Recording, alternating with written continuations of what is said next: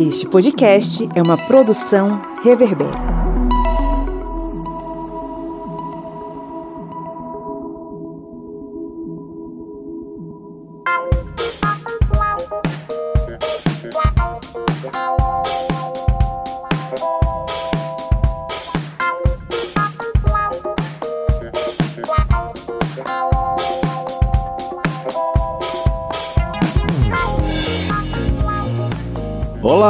Ouvintes, sejam bem-vindos e bem-vindas mais uma vez ao podcast do Historiante, no seu programete de assuntos históricos em formato expresso, que é a Minipédia. Eu sou o Pablo Magalhães e estou aqui acompanhado, como você já deve saber aí, do outro lado do agregador de podcast. Estou acompanhado aqui do senhor Kleber Roberto. E aí, pessoal, beleza?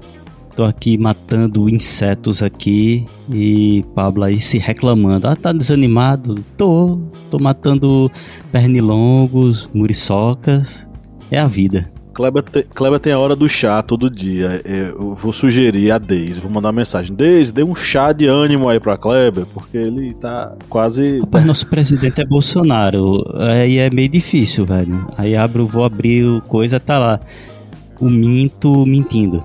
Complicado. Eu vou mudar o nome desse podcast para Bolsonaro, porque a gente só fala dele. e lá do Maranhão está a senhora Joyce Oliveira. E aí, historiantes, falando aqui da minha capital chuvosa que derruba árvores que derrubam carros e da cidade que vai voltar a ter greve de ônibus depois do aumento de passagem. É e o caos perfeito, né? Aí é a, a é, principal é definição é do caos. a que... passagem vai pra quanto aí? R$3,90. Acho que R$3,90. Tá barato. Meu irmão, tá barato, onde que pegar fogo no meio da rua, com o povo dentro. Aqui é. Aqui pega é fogo, aqui pega fogo sem pegar fogo. Aqui é mais de 4 conto, preço de capital. É, aqui e, vai aumentar. E o povo acha bonito e ainda bate palma pro prefeito, porque ele é bonito, né? É o galeguinho da galera. Estamos aqui reunidos mais uma vez para a nossa minipédia para tratar sobre um assunto interessante, né, envolvente, né, seu Kleber? Que a gente vai falar sobre o que hoje? Hoje vamos falar de um tema que é um tema que está recorrente agora nos noticiários e muitas pessoas acabam comentando OTAN, o que é OTAN, mas a OTAN ela teve também uma oposição ali no período da Guerra Fria. E vamos falar um pouquinho dessa disputa aí, dessa hegemonia entre a OTAN e o Pacto de Varsóvia. Pois é. Joyce Oliveira, se você pudesse definir três temas, três tópicos, assim, todo professor, todo aluno teria que estudar esses três tópicos. Quais seriam? Teria que entender como é que se formam esses blocos, né? Que são blocos oponentes o que é que eles pretendiam. E aí, olha como é importante da história, né? Geografia, né? Essa hora que você lembra, poxa, aquela aula lá eu não. Acho que eu não tava muito ligado porque eu não tô entendendo, né? É, entender os desdobramentos né, disso para o que está acontecendo hoje, né? Como é que esse, como é que a gente chegou nessa situação, né?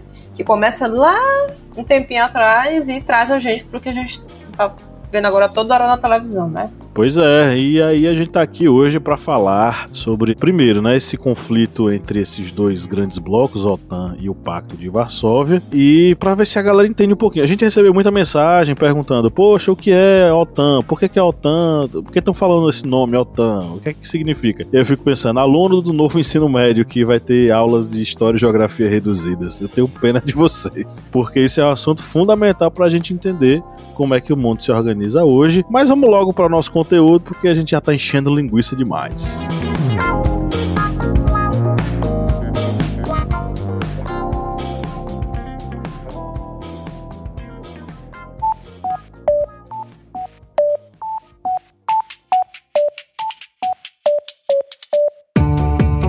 Joyce Oliveira, quem acompanha o historiante há um bom tempo, já curte o conteúdo, pode nos ajudar a manter o projeto, né? Senhor, pode sim. Quem quiser ajudar né, a gente do historiante a continuar produzindo esse conteúdo maravilhoso, pode ir lá no nosso apoia.se. Aí vai se tornar nosso apoiador e vai ter acesso a conteúdos exclusivos, a cursos que a gente produz para os nossos apoiadores, né, a materiais didáticos, vai também ter sorteios de livros, enfim, né? Tem podcast secreto, ou seja, vai ter um mundo novinho, exclusivo para quem quem for, né, aquela pessoa maravilhosa que resolver apoiar o historiante. E o endereço qual é? apoia.se barra historiante. O link tá na descrição desse episódio.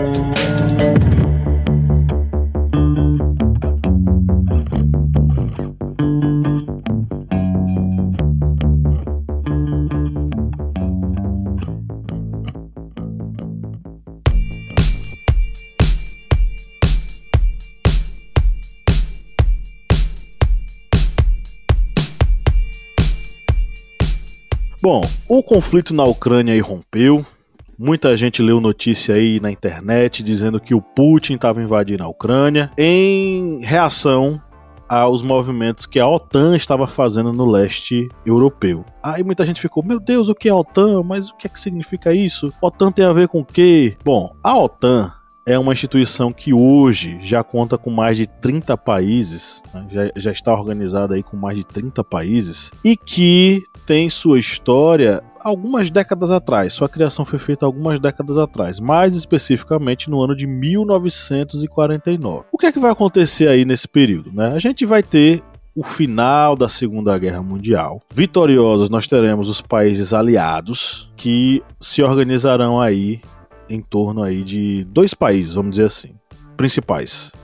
De um lado, os norte-americanos, do outro lado, a União Soviética. Mas você tem que lembrar que esses dois países ocupavam campos completamente distintos do ponto de vista ideológico. Os norte-americanos, adeptos do capitalismo, eles se organizavam com base nos ideais liberais, enfim.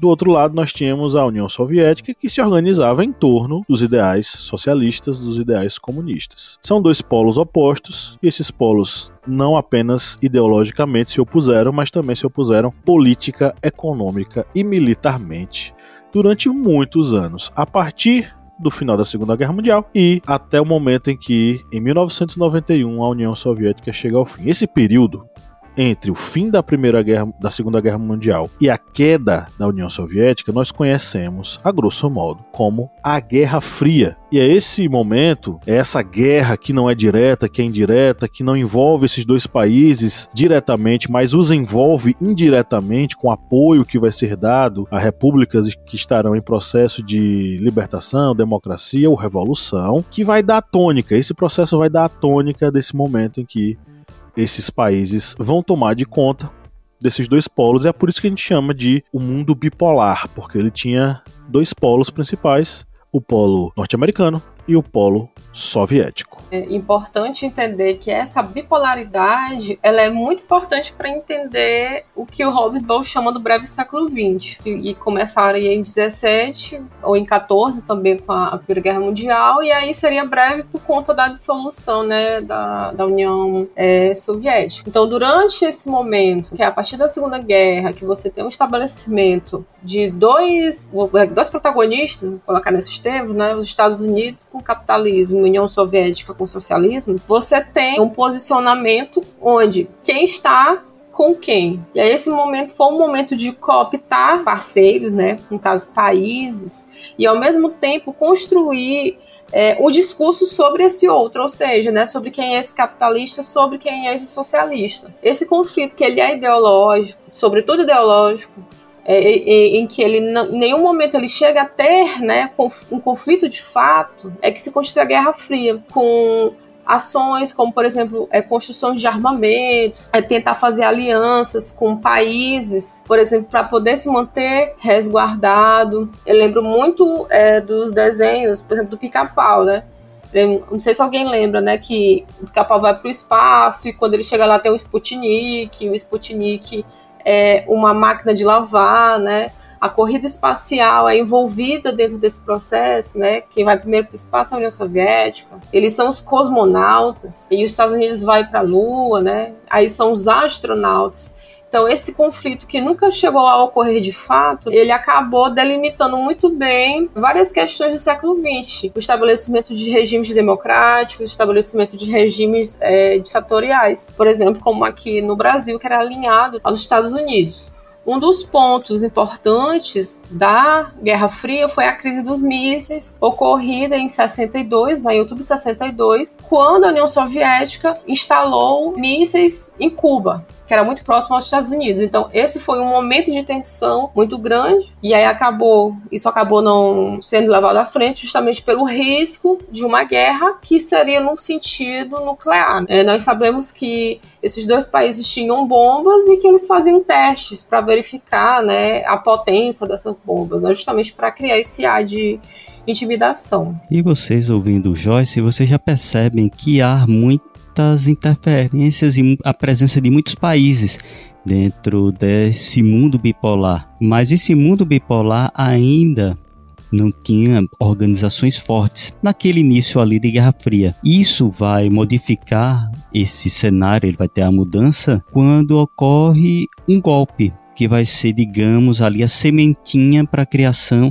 das duas organizações que estão nomeando esse podcast. E vai ser um golpe que vai ocorrer em Praga, que no, na, naquele período, na década de 1940, ali nos finais, era chamado de Tchecoslováquia, era a capital da Tchecoslováquia. E o golpe, que é chamado de Golpe de Praga, foi um movimento bem amplo. A gente vai aqui pincelar rapidinho, porque é uma minipédia. E esse golpe de Praga foi uma tomada que os comunistas fizeram no governo da Tchecoslováquia. Num primeiro momento ocorreu uma eleição no país. Os comunistas eles tiveram uma maioria, mas não foi uma maioria ampla. Foi uma eleição livre com vários partidos. Eles tiveram por volta de 38% dos votos de toda eleição. Formaram um governo e formaram um número maior de ministérios. Só que dentro desse governo os comunistas começaram a ampliar, digamos, os seus poderes. E o ministro do interior,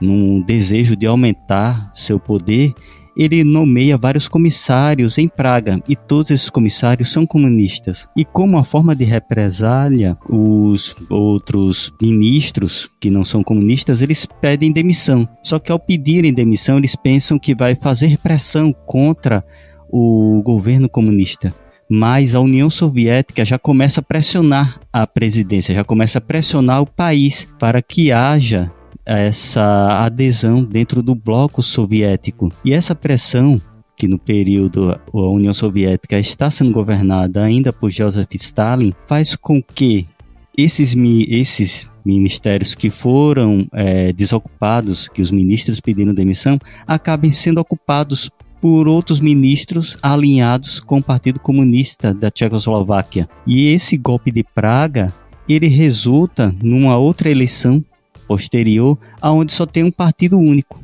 que é um partido ligado ao Partido Comunista Tcheco. Isso faz com que os países ocidentais fiquem, digamos, assustados com uma interferência tão forte da União Soviética, fazendo com que um país que estava no leste europeu, que ainda tinha uma política de divisão política, acabasse sendo forçado a se alinhar com os países socialistas. E desse golpe de Praga e desse alinhamento da Tchecoslováquia aos países socialistas faz com que os países do Ocidente eles comecem a se organizar e arquitetar formas de se unir contra aquilo que era chamado de uma ameaça vermelha. É, é, a gente vai ter aí no caso a sementinha do que a gente chama de OTAN hoje, porque eles vão se organizar, vai ter o Tratado de Bruxelas, que vai ser uma espécie de primeira organização desses países, né, como uma espécie de defesa diante daquilo que eles consideravam como um avanço soviético no, no pós-segunda guerra mundial. É, vai ser um tratado que vai reunir ali países especificamente europeus, é, mas os,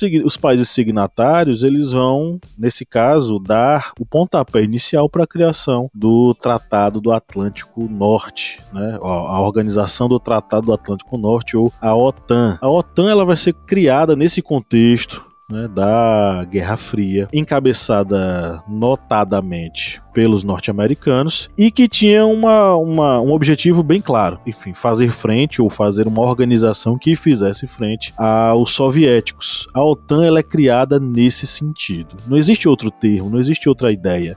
É uma organização feita como uma espécie de pacto político-militar entre os signatários que é, visa a proteção mútua diante do ataque a qualquer um desses países signatários. No caso, isso é feito, obviamente, para causar medo na União Soviética, que naquele momento, de fato, tinha um território muito vasto, uma organização de repúblicas soviéticas, enfim, num número muito alto, né, para os padrões do período, e isso de fato é, causava ali certo desequilíbrio na Europa. O que vai acontecer é que, ao mesmo tempo, a União Soviética também vai se organizar, porque os avanços da OTAN porque a OTAN ela vai ser criada com um pouco mais de 10 países e hoje ela já tem 30 países, todos eles que estão ali na, no território do Atlântico Norte. Aí tem o nosso ouvinte mais desatento que vai dizer: e o Brasil faz parte? Não, porque o Brasil não está no Atlântico Norte, ele está no Atlântico Sul. Mas lembrando que o Brasil é considerado um país não membro, mas um país amigo, né? um país aliado, vamos dizer assim, da OTAN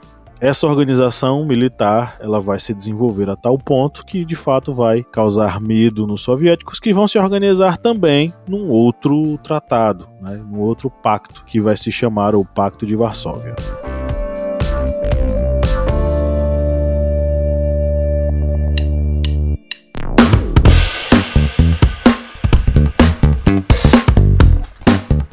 Camarada Kleber Roberto, qual é o seu aplicativo preferido para ouvir podcast? O meu aplicativo é o Orelo, porque ele é leve, fácil de utilizar e você pode encontrar todos os podcasts da família Historiante lá no Orelo. E a cada play que você dá lá nos podcasts, o Orelo vai estar fazendo uma contribuição simbólica para o historiante. Então, baixe o aplicativo e faça aquela maratona nos nossos podcasts.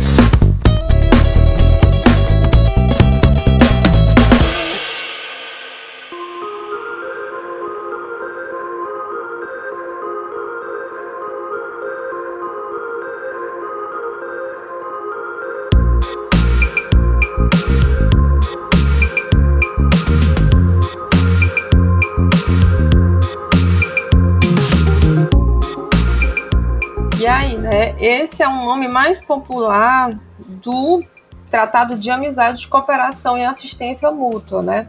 Ele é mais popular por quê? Porque ele foi assinado em Varsóvia, na capital, é capital da Polônia, né? Em 14 de março de, é, ou desculpe, de maio de 1955. E aí, a ideia do Pacto de Varsóvia era reunir, né, os países sob a tutela da União Soviética, é, de tentar se proteger contra a OTAN. Por que, isso? Porque a Alemanha Ocidental ela tinha entrado na OTAN. Né? Então, isso para a União Soviética acabou representando um perigo eminente, um perigo que eles percebiam que estava muito próximo, e eles resolveram né, fazer também é, esse tratado para proteger essa região do, do leste europeu, né? De que forma? Organizando militarmente os países do bloco socialista, é, proteger essas nações de ataques da OTAN que viessem a acontecer, evitar declarações de guerras internas entre os integrantes do bloco, que era o bloco socialista naquele contexto, e a defesa né, desses países do, do leste europeu. Obviamente, em contraposição forte né, é, à OTAN. E aí, uma das coisas que é importante a gente lembrar né, é que, por exemplo, o Talibã, quem arma o Talibã é justamente os Estados Unidos tentando né, é, atacar a União Soviética. Então, se existe um, um embrião né, é, desse tipo de organização terrorista, é porque isso também é fruto desse conflito que é da Guerra Fria, né, entre o capitalismo e o socialismo. E vocês vão vendo que nesse conflito, alguém até pode perguntar, mas e aí, ocorreu alguma guerra, alguma batalha entre as potências da OTAN entre o grupo, a organização OTAN e o Pacto de Varsóvia? A resposta é simples: não, não houve um, um conflito dentro dessas duas organizações abertamente. Era, havia a influência, logicamente, como dito, na Guerra Fria, dessas movimentações de outras nações, mas não houve uma, um conflito aberto OTAN versus Pacto de Varsóvia. Essas duas organizações, elas mantinham suas áreas de influência e acabaram algumas vezes até se desvirtuando do que era para ser a, as próprias organizações. A OTAN mesmo, como bem lembrado pela por Joyce, pela professora Joyce, ela acaba saindo desse foco do Atlântico Norte e indo interferir no Afeganistão ela acaba até resultando em uma guerra contra o narcotráfico futuramente, isso aí já no século 21, mas ele já começa a influenciar outras áreas que não fazem mais parte do Atlântico Norte, isso para fazer toda aquela é, aumentar sua esfera de influência e de ameaça contra a União Soviética.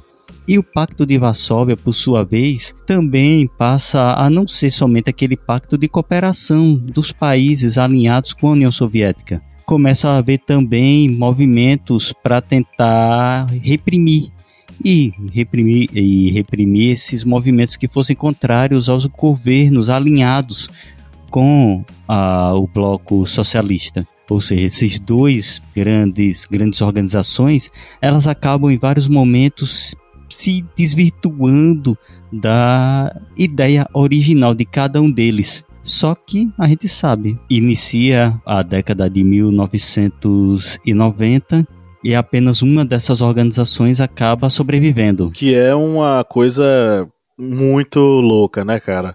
Uma organização criada na Guerra Fria, com um claro objetivo de fazer frente à União Soviética como um bloco coeso militar diante, por exemplo, de uma possível ameaça de ataque soviético, permanece até hoje, só que com objetivos novos, porque a OTAN conseguiu se reinventar. Ela existe hoje se reinventando, ela é uma nova organização. E ela avançou e muito, por exemplo, no território que era antigamente o território da União Soviética. Por exemplo, é, até 1997, nós tínhamos os países clássicos né? Inglaterra, Portugal, Espanha, França, Itália, Alemanha, a Bélgica. A partir de 97, a gente vai ter o ingresso de algo em torno aí de 14 países. Estônia, Letônia, Lituânia, Polônia, República Tcheca, Eslováquia, Hungria, Romênia, Eslovênia, Croácia, Montenegro, Albânia, Macedônia do Norte e Bulgária, né? Isso aí são dados inclusive que tem um texto publicado lá na BBC. E vê só. A Eslovênia não é do BBB não, viu, gente? É o país. é o país. Países que parte deles aqui estiveram, fizeram parte, compuseram a, o território da União Soviética. E aí vamos trazer para esse diálogo com hoje, né? Por que, que a Rússia invadiu a Ucrânia? Por que, que o Vladimir Putin invadiu a Ucrânia? É, tem muito a ver com o avanço da OTAN num território que antigamente era um território de países simpáticos, por exemplo, a Moscou. É um avanço que, de certo modo, desequilibra a tênue organização daquilo que é o leste europeu. O leste europeu é justamente aquela região ali de fronteira entre o continente europeu e o continente asiático. E essa região tem um, um equilíbrio bem característico. Quando a OTAN se mete nesse momento e começa a fazer acordos e começa a trazer alguns países para si, isso mexe claramente com o equilíbrio desse espaço. E é dentro desse contexto que a Ucrânia passa a ficar mais simpática à OTAN, passa a se aproximar mais da União Europeia, e isso provoca no Putin a reação de não,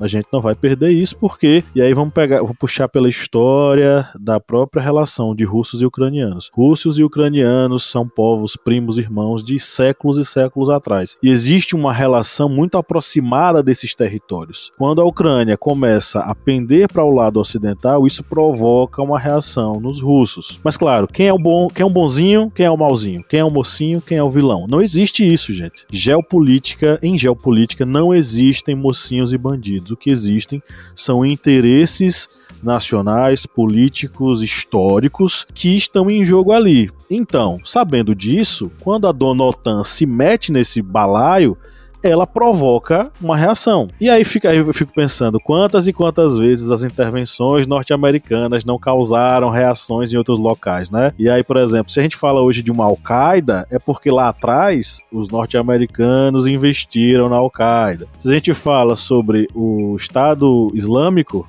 o ISIS, né? Por que, que existe o ISIS hoje? Porque lá atrás os norte-americanos beneficiaram grupos que hoje fazem parte do ISIS. Então, de certo modo, essa intervenção internacional da OTAN e desses países, em especial os norte-americanos, causa desequilíbrio. Então, o que está acontecendo na Ucrânia é culpa de muita gente e também culpa da intervenção, inclusive criminosa da OTAN nessa região, que é a região do leste asiático. Esse é um dos motivos e se você que está nos ouvindo quiser se aprofundar sobre o assunto aí é, relacionado à história, entre russos e ucranianos, tem um, um, texto bem bacana lá no site, ohistoriante.com.br, vá lá, você não vai perder tempo, você vai ganhar tempo.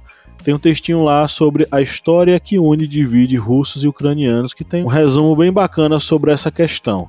E se você quiser vídeo, teve uma live que eu, Pablo Magalhães, que vos falo agora, fiz com o professor Luiz Severino da Univasf sobre o Império Russo e essa relação ali bem é, complicada que existe entre russos e ucranianos.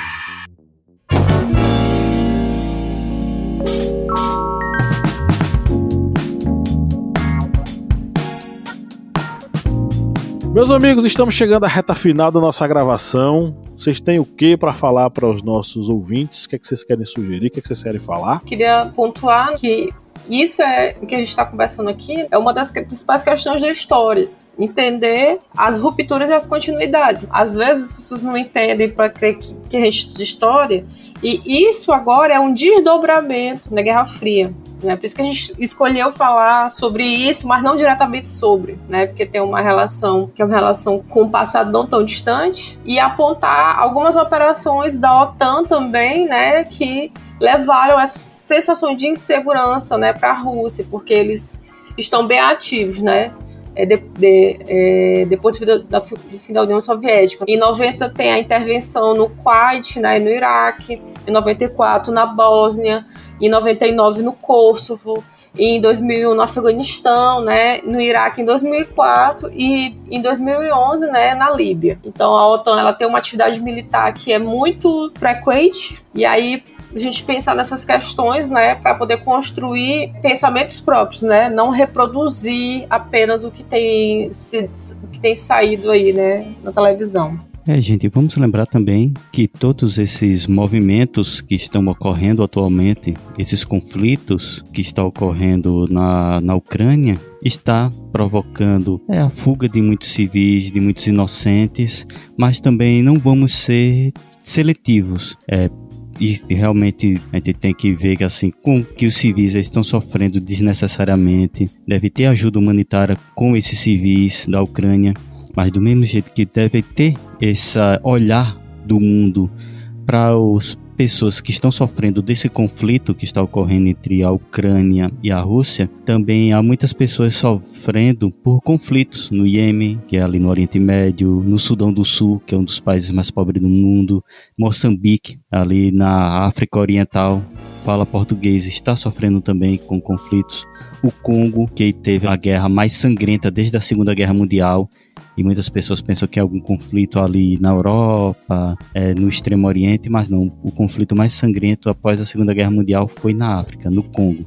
Então, quando a gente tem esse olhar de misericórdia com os ucranianos, devemos sim ter o olhar de misericórdia com eles, esse olhar de compaixão, mas também de compaixão com o sofrimento que ocorre na Ásia, na África e muitas vezes provocado por intervenções dos mesmas pessoas que estão bancando mocinhos no conflito atual. Pois é, isso também tem a ver com a questão das narrativas, né? Porque a gente, tem, a gente tem, por exemplo, a cobertura de várias TVs, várias redes de TV mundiais, desde a própria TV Globo à CNN Internacional, a BBC e tal. E dá para notar em muitas delas uma narrativa muito, mas muito favorável aos países da OTAN. Então isso é até uma coisa que a gente precisa ensinar aos nossos alunos que são nossos ouvintes, né? E co contribuir com os nossos ouvintes que são professores, que devem falar isso em sala de aula. A mídia, desde o início até, o, até hoje, desde quando ela foi criada até hoje, ela trabalha em cima de um viés.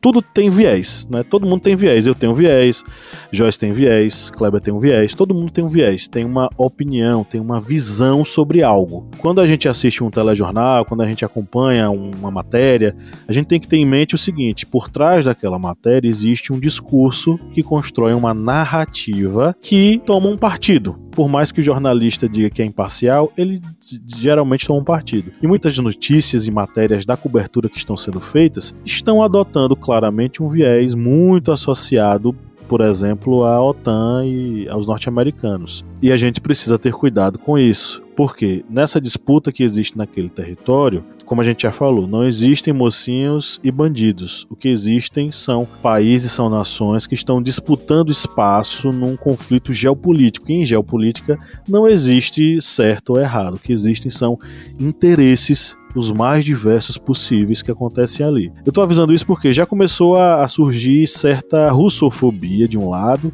e certa ucraniofobia do outro. Já se falou muito sobre o, o presidente ucraniano, o Volodymyr Zelensky, dizendo que ele é nazista. E, na verdade não é, mas isso não apaga, por exemplo, o fato de ele ter recebido apoio de grupos neonazistas ucranianos que são favoráveis a ele e a associação da Ucrânia com a União Europeia. É, do outro lado, Putin é, ele tem seus motivos, mas Putin não é um, um, um, mocinho de forma alguma. Ele tá longe de ser um mocinho. Ele é um cara autoritário pra caramba e tá utilizando-se do seu poder autoritário para massacrar a, os ucranianos. Então, não tem é, gente boa, não tem gente ruim. O que existem são interesses muito maiores geopolíticos envoltos ali e que estão gerando, como a gente já falou aqui em outros momentos, uma série de mortes, uma série de é, feridos, enfim, pessoas inocentes que estão tentando encontrar algum lugar para ficar porque o negócio tá feio por lá. E aí eu só quero complementar isso aí que o Papo tá dizendo, né? Que essa é a grande discussão sobre comunicação, né, comunitária. É a diferença entre redes que são comunitárias, né, uma comunicação que é popular para comunicação que é estabelecida dentro de empresas. Existe uma diferença muito grande. É um exercício muito básico básico é pensar a programação, né? Por exemplo, de por exemplo, TV Senado, né? TV Câmara, né? Que são, são canais que tem uma programação que é muito específica, que vão pensar nessas discussões. O Jornal de TV Cultura também, né? TV Cultura é uma, um canal que ele traz discussões para que a gente pense e comparar com a programação de outros canais que são canais privados, né? Tem sentidos diferentes, né, para formar opiniões diferentes, né? Pois é. Então, sem mais delongas, chegamos ao final dessa gravação. Nós ficamos por aqui, por aqui, ó. Nós ficamos por aqui. Um grande abraço e tchau, tchau. Tchau, gente. Valeu, pessoal. Até mais.